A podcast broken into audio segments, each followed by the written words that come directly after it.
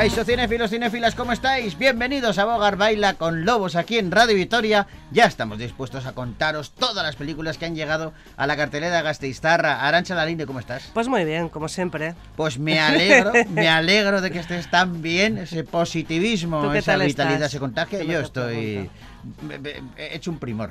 He hecho, un, primor. como unos claveles. No sé si se dice así, pero Parece que no tenemos abuela ninguno de los dos. Yo no, desgraciadamente. Pero, en fin, en cualquier caso, tengo el cariño seguro, seguro, seguro de muchos y muchas de las oyentes que ahora están ahí pensando. ¿Cuándo van a empezar? Pues ahora mismo. Damas y caballeros, bienvenidos a Bogar Baila con Lobos.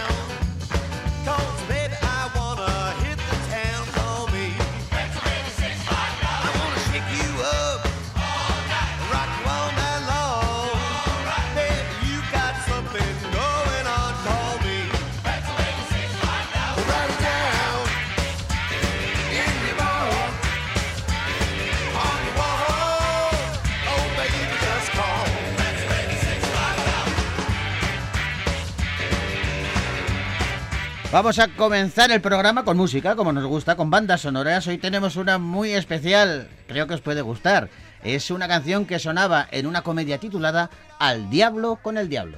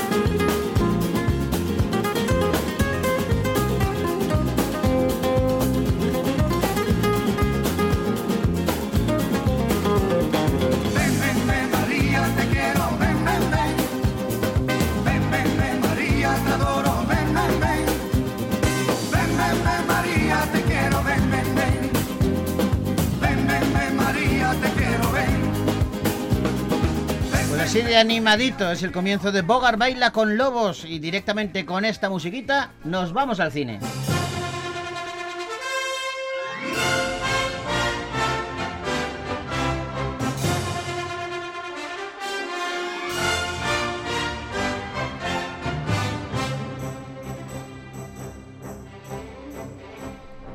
Y comenzamos el repaso a las pelis que han llegado a la cartelera Gasteiztarra con una película española de Félix Vizcarret que se titula No mires a los ojos.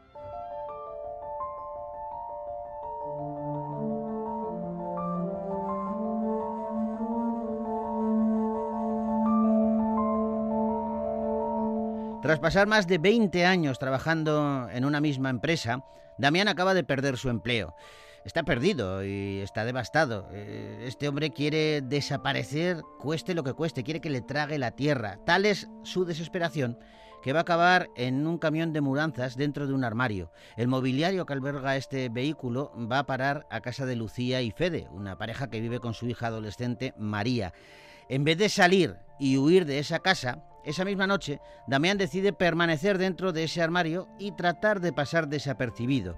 Desde ese momento se va a convertir en un inquilino más de esa casa, pero claro, encubierto. Les va a ayudar a todos desde la sombra a hacer que su día a día sea mucho mejor. Yo soy una buena persona.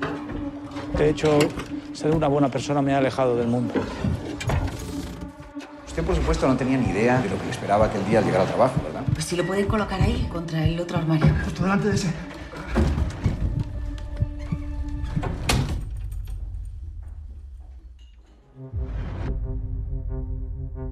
Usted pensó, Damián, que podía quedarse en la casa así, sin más. En ese momento me interesó lo que escuché sobre esa familia, sobre esa pareja. Venga, María. Paco León, Leonor Gotlin, Alex Brendemul y Susana Baitoa, entre otros, son los protagonistas de, esta película. Eh, no mires a los ojos, eh, una película compleja. Sí, una película que está basada en una novela de Juan José Millás. La novela se titula Desde la sombra, desde esa sombra en la que está el protagonista, ¿no? Y, pero el título de la canción, no sé si has caído en la cuenta. No. Ya te cuento yo. Cuéntame. Que proviene de la canción No mires a, los ojos de la gente, de Golpes Bajos. Sí. ¿Te acuerdas? De aquel tema de los años 80 y, y Vizcarret lo ha utilizado en varias ocasiones a lo largo del metraje porque dice que cuando empezó la labor de adaptar la novela a, guion cinematográfico se dio cuenta de que ese tema de golpes bajos también eh, va como la historia, navega entre lo extraño y lo poético, entre lo inquietante, lo surrealista, lo lírico y decidió que le iba muy bien a, a la película y por ahí de ahí viene el título. Pues lo que os decía, Alex Brendemul es uno de los eh, protagonistas de No mires a los ojos. Eh, Alex, ¿cómo estás? Muy bien, ¿y vosotros qué tal? Pues pasando frío, ha, hecho un cambio de, temperatura de golpe y, hemos pasado del veranito que, estábamos viviendo, un poco usual, a, lo que toca ahora. Lo que pasa es que, claro, al ser de golpe, pues te, te pega más. No sé qué tiempo. ¿Dónde te pillamos a ti, Alex? A mí me pilláis ahora mismo en Barcelona, que también ha llegado el invierno, y yo creo que es un, un, buen motivo para irse todos corriendo al cine a ver películas, ¿no? Yo creo que, que el cambio de tiempo siempre ayuda, invita a meterse en una, en una sala eh, calentita y ver una buena película, ¿no? Y sobre todo con una propuesta como la de Félix Vizcarret, eh, que, que, es una historia eh, que te hace pensar, vamos, tiene, tiene mucho mensaje, ¿eh? Sí, yo creo que mm, No mires a los ojos es una película que, mm, que sorprende porque parece una cosa, luego es otra. Es una película dentro de una película, es una película que parece que esté contando una historia pequeña, anecdótica y en el fondo habla de muchos temas y de, y de temas que, que a todos nos, nos afectan, nos atañen, la soledad, Mm, la, la, curiosidad por meternos en la vida de otras personas, el no querer ser uno mismo, querer desaparecer. La, presión, la presión social también está reflejada de alguna manera en, esta historia, ¿no? Pues sí, efectivamente. Em, a partir de la historia de alguien que, que he rechazado del trabajo y de alguna manera no encaja en la sociedad, eh, descubriremos eh, cómo él encuentra un, hogar, encuentra un lugar extrañamente y de una forma un poco siniestra se, se va inmiscuyendo y introduciendo en, la vida de otra familia, ¿no? Eso es un, planteamiento creo muy muy original y muy muy desconcertante. Oye Alex, me, interesa saber eh, cómo estaba claro, una cosa es verlo eh, eh, en el material audiovisual, es decir, ver, la película, eh, y otra cosa es leer el guion. Porque, claro, eh, es algo tan... No sé si llamarlo enrevesado o cómo explicarlo, sin desvelar nada tampoco a los oyentes, pero me interesa saber cómo era el guion, o sea, cuando os llega la historia, ¿cómo la recibís? Pues em, a mí la verdad es que me, me pareció un, un guion que no me había llegado nada de este tipo, entonces no sabes clasificar muy bien qué tipo de, de, historia es, ¿no? Qué tipo de género. Em, es una película como tantas otras novelas eh, de Juan José Millás, porque justamente es un poco la dificultad que tiene eh, Millás, que él dice que ha fracasado muchas veces en el intento o han fracasado en el intento de adaptar novelas suyas porque pues em, son historias pequeñas, cotidianas, donde aparentemente no, no pasa nada y entonces entra lo sobrenatural, lo extraño, lo, lo, lo diferente, ¿no? Lo sur- el, el elemento surrealista, ¿no? Entonces, casar estas diferentes realidades no es fácil y creo que aquí en, en la película eh, Vizcarret lo ha, lo ha abordado, ¿no? La- ha logrado eh, fusionar ese mundo de, de Millás con su propia visión y su, su, su propia perspectiva cinematográfica y, y, mm, y ya desde el guion a mí me pareció muy interesante, personajes muy bien construidos, muy, mu- ambientes muy bien descritos y, y creo que eso se refleja en la película. Me imagino que eh, al actor le dará una garantía especial saber quién va a dirigir, quién está detrás de, de la película, ¿no? En este caso, Félix Vizcarret, porque claro, eh, eh, un relato como este, eh, además de Juan José Millás, joder, que yo le admiro una, una barbaridad, es un mago de las palabras, pero claro, eh, eh, al actor en este caso, saber que está Félix detrás, te tiene que dar también una garantía de decir, bueno, vas a saber llevarlo a cabo, ¿no? No sé de qué manera, pero vas a saber llevarlo a cabo.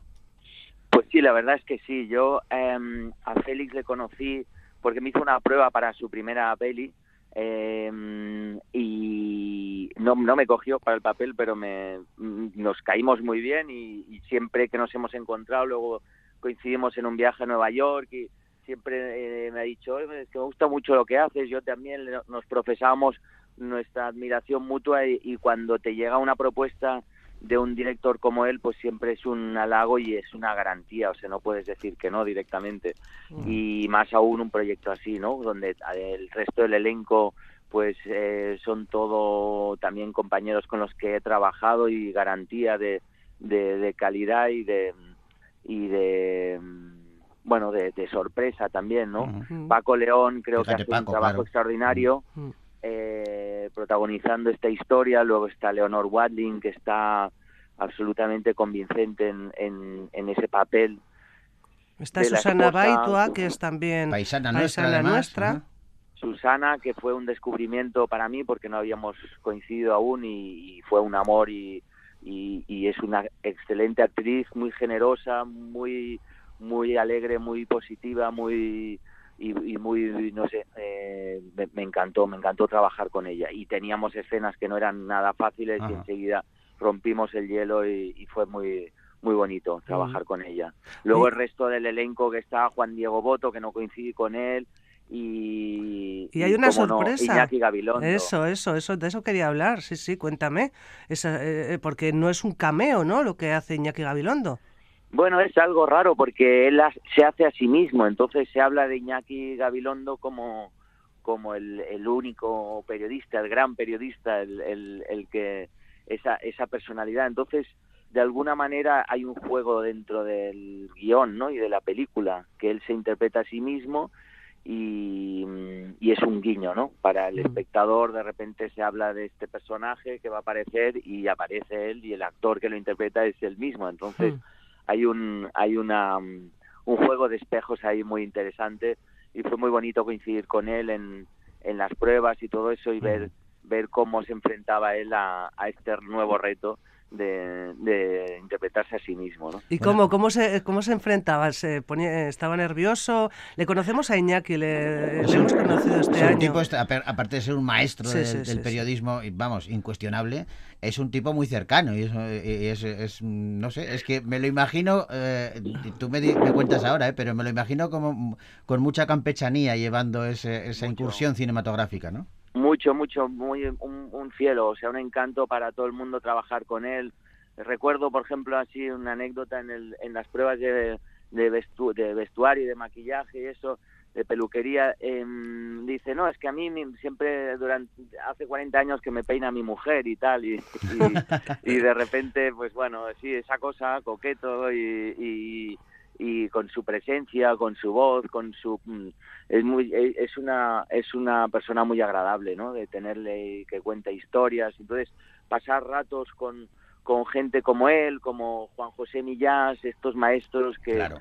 que todo lo que cuentan y dicen y, y- y- y te, te regalan pues es, es sabiduría no Claro. Mm, y Ese, bueno, apre- muy- ese aprendizaje me imagino que no tiene precio, claro. No tiene precio, es un privilegio realmente coincidir con, con ellos y, y hay que saberlo valorar también. Oye, hablando de aprendizaje, eh, eh, quiero que me lo confirmes porque ya sabes que ahora en la en internet ahí circulan mil historias y he leído una sobre ti que digo, esto se, se lo tengo que preguntar porque me parece alucinante. Una cosa, para gusto están los colores. Oye, a uno le gusta una cosa y a otros otras y, y se aprecia de una manera o de otra, pero que es cierto que cuando tú estudiabas teatro eh, eh, uno de tus profesores eh, se negó a que tú siguieras y dijo, no, no, es que si, si, le, si le aceptáis, me voy yo. Sí, no, no, efectivamente, cuando hice las pruebas de acceso a, la Escuela de Arte Dramático, una profesora dijo, eh, consideró que no era apto yo para entrar en, en la escuela, ni tenía el nivel, ni las eh, capacitaciones que, mm, que ella suponía que, que debía tener un alumno o un futuro actor, y dijo, si él entra, yo me voy.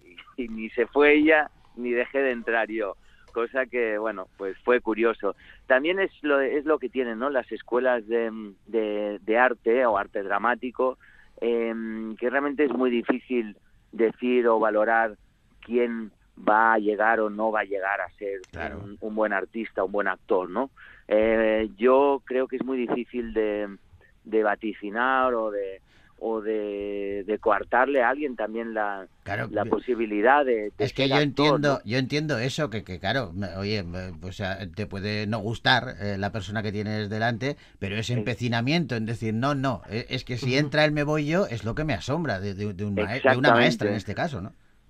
Sí, bueno, también hay mucha gente que está en las escuelas y, y han hecho mucho daño, ¿no? Porque igual ellos Claro. no están o no tienen la, eh, no han tenido la proyección que esperaban o, o de sí mismos o, tienen decepciones, frustraciones y luego lo proyectan en, en esos jóvenes eh, estudiantes de, de- de arte dramático que, que les quitan un poco la ilusión, ¿no? Entonces, como, como decía David Mamet, las escuelas de teatro son muy peligrosas y a veces innecesarias, porque más que eh, fomentar la, la creatividad y, y- y mejorar el, el- la- las, las habilidades de un actor, a veces Mm. te quitan la ilusión o, o la, o la, O la la vocación, inocencia mm. por, por querer hacer y esto es, es primordial ¿no? para este para este trabajo nuestro el tener tener un, un poco de arrojo valentía inocencia para para echarse a hacer cualquier cosa que, Ujú. que te apetezca y te proponga no Mm. Oye, somos eh, muy dados a, a poner etiquetas, cosa que a mí particularmente no, no me gusta demasiado, pero eh, sobre todo con la gente que tiene proyección pública, como es el caso, en este caso, de los actores, las actrices, y a ti mm, te catalogan como, eh, eh, bueno, la persona, el actor en este caso, que, que está eh, unido al cine de autor, de alguna manera. ¿Eso lo llevas bien o no te gusta? ¿Te gusta?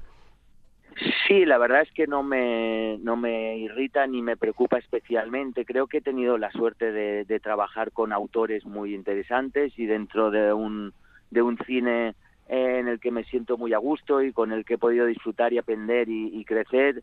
Y, mm, y más bien pienso que es un, un piropo que, que un hándicap, ¿no? En algunos momentos he querido también abrir mi carrera y hacer otras cosas porque parece que el cine de autor tiene que ser una- un cine más minoritario, menos eh, popular o menos para todos los públicos y yo creo que no es así, pero sin embargo eh, acaba siendo así que se ha acabado un poco em, tildando el cine de autor de, un cine elitista igual que que se mira su propio ombligo o no se quiere abrir a las a los gustos del gran público. Mm, me da a veces me da rabia eso, ¿no? Porque creo que que cada proyecto que hago yo no me planteo si es un cine de autor o no es de autor. A mí me llega un guion, una propuesta, un personaje con un equipo, con un director, con unos actores y valoro todos esos elementos para decir, bueno, esto es una historia que creo que me apetece contar o estar, formar parte de este proyecto porque creo que tiene un sentido, ¿no? Entonces, lo que yo no he especulado nunca con el hecho de que fuesen eh, proyectos comerciales o fuesen a llegar a, a todos los públicos eh, como prioridad número uno, ¿no? Entonces, bueno, pues asumes que eso es así, que a veces, pues eh, igual te conoce menos gente o, o, o hay gente que igual piensa que eres un actor eh, complicado, complejo o, o, o- más eh, elitista o exclusivo, ¿no? Digamos. Pero eso tiene su parte eh, buena también. De- de- de- he, tardado en, en preguntar porque, Porque estaba reflexionando pensando, ¿eh? lo, que estabas, también. lo que estabas diciendo, que me parecía muy interesante. Pero estaba pensando que, bueno, tiene su parte positiva en el sentido de, de, bueno, no, no soy tan conocido, pero eso también me permite preservar más mi, mi intimidad, aun ejerciendo mi profesión, ¿no? Lo- lo- el vuestro es un oficio que, que estáis muy expuestos al público, para lo bueno y para lo malo, y una de las cosas malas suele ser ese, esos, eso que, de que te conozcan mucho por la calle, de que te puedan agobiar, no sé si, si es tu caso. Totalmente. Em, yo mm, mm, también parece que a veces los actores y las actrices somos gente que necesariamente somos extrovertidos y estamos eh, todo el tiempo queriendo exhibir y, y exponer nuestras nuestra personalidad, nuestra vida, nuestras cosas y yo en mi caso y como también muchos compañeros y compañeras mías creo que cada uno es como es y es celoso de su vida, de su intimidad y a veces es el precio que tenemos que pagar, ¿no? De estar ahí, de estar expuestos a la mirada de los de, de- de- de los demás, ¿no? Entonces, bueno, es un precio que pagas, pero yo también realmente he tenido la suerte de poder llevar una vida muy tranquila por eso y creo que también forma parte a veces de la posibilidad de ser creíble dentro de los personajes que interpretas. Sí. Si, si tu personalidad o tu personaje público se convierte tan tan eh, prioritario y está tan en primera línea, a veces es difícil ser creíble como detrás de, de un personaje, ¿no? Entonces, a veces ves actores que ya los tienes muy vistos como, como personalidad pública, que se expone a los medios o, o eso, ¿no? Entonces yo también he intentado jugar un poco con eso, ¿no? De no estar siempre expuesto y siempre, mm, siempre dando la cara y, y mi, opini- mi opinión eh, sobre todo, ni, ni intentando, pues eso, preservar la, el, el anonimato justo para, para poder ser creíble también dentro de un personaje de la calle, ¿no? Claro, en Muy este caso, opción. por ejemplo, eh, eh, eh, Paco León, que es el protagonista de No mires a los ojos, eh, habrá tenido que hacer un doble esfuerzo eh, para, para eh, en esta película abordar el personaje que tiene que abordar, porque automáticamente muchos eh, eh, les hablas ahora de No mires a los ojos y eh, si no saben nada de la película van a pensar que es una comedia y cuando eh, ahondas en, en el claro. argumento dices no, no, que estamos hablando Tiene de otra muchos cosa géneros, y que Paco tiene es- humor. Claro, pero, Pues sí, pero el papel verdad- de Paco no Sí. tiene nada que ver con el que ha hecho hasta ahora. Ajá.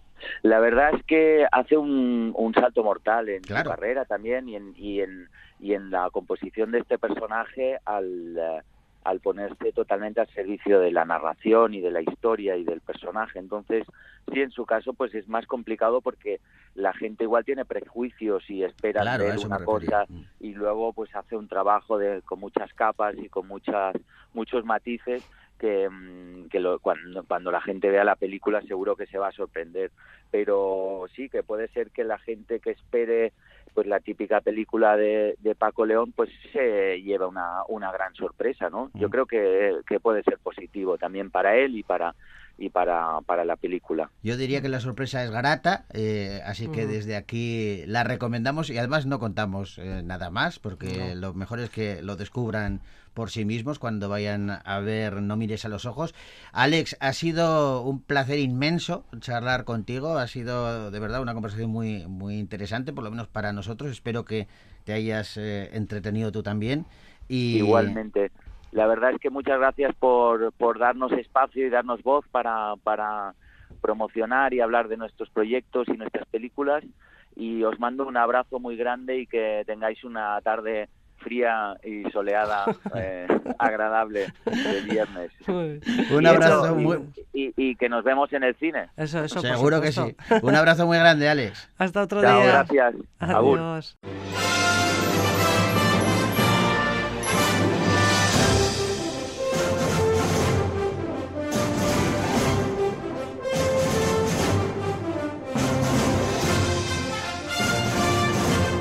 Pues tenemos que despedirlo ya, digo al programa. Ah, sí, al programa, sí, sí, al vale. programa lo despedimos, pero mañana volvemos a encontrarlos, porque no se mueve de aquí, de Radio Victoria. Los programas están en distintos cajones de Radio Victoria. Sí, Venimos mañana, sí. abrimos el cajón y ya tenemos el programa ¿Ah, otra vez. Sí, sí, sí. O Ah, sea que. guay. Y mañana. ¡Uh! Uh, mañana. Está- no, estoy empujando el cajón, pues no caben las No caben películas. las Hay tantas películas de estreno que no caben en el cajón. Vaya, Así que pues mira, vamos. Mientras suena Whitney Houston con eh, el guardaespaldas, nosotros vamos cerrando el cajón para mañana poder abrirlo bien. Viar arte, agur. should stay, I would only be in your way. So I'll go, but I know I'll think of you every step of the way.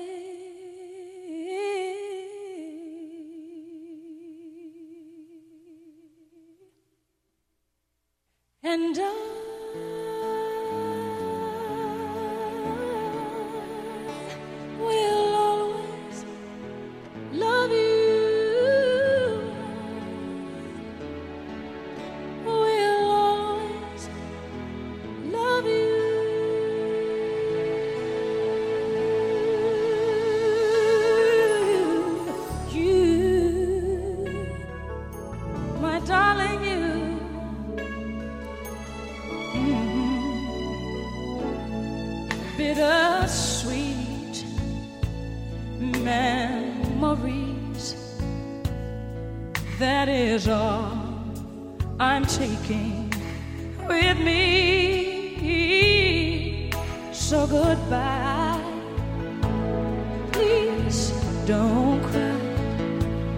We both know I'm not what you you need.